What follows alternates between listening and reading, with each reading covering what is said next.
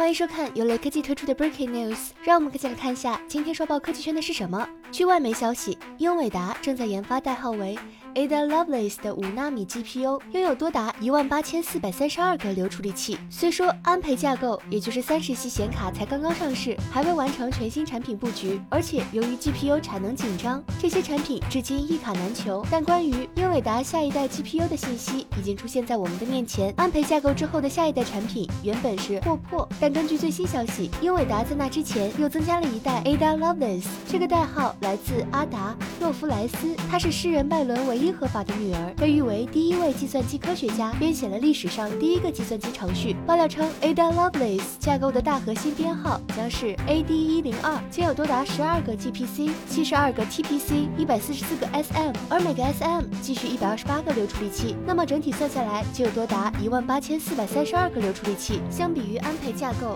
JA 幺零二核心的一万零七百五十二个，增加了百分之七十一。如果关于 AD 一零二核心的传闻符合实际，那么有。望使用它的四十系显卡，将拥有巨大提升，不亚于从二十系到三十系的进步。这对于显示设备和游戏行业都是重大利好。用户可以在四 K 乃至八 K 分辨率下更流畅稳定的玩游戏，进而带动相关产品销量。在那之前，英伟达还需要彻底消除目前愈发明显的 GPU 产能问题，处理好高性能显卡与挖矿之间的关系。就算四十系显卡进步再大，消费者没法通过正常渠道和官方售价购买到，那么之后的所有事情都只能是空谈。